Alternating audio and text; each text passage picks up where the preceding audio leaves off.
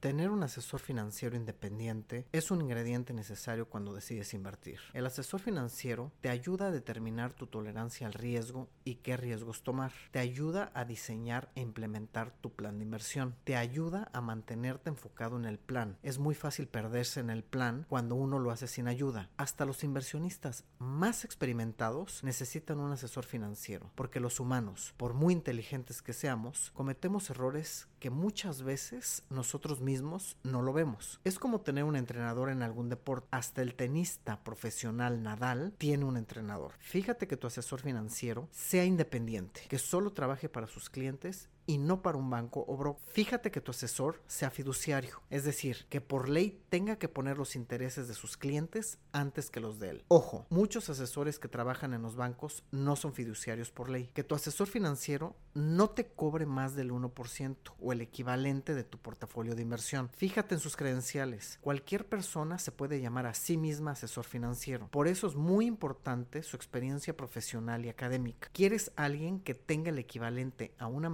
o doctorado en economía o finanzas en una de las mejores universidades del mundo y que sea experto en portafolios de inversión. Fíjate que tu asesor financiero utilice el método científico basado en teoría financiera y evidencia empírica probada. Ten cuidado con los amiguismos o compadrazgos. No selecciones a tu asesor solo porque es tu amigo o compadre. Mejor dale a tu amigo o compadre un buen regalo, pero no dejes que te asesore con tu dinero, al menos que realmente tenga las credenciales y experiencia correcta.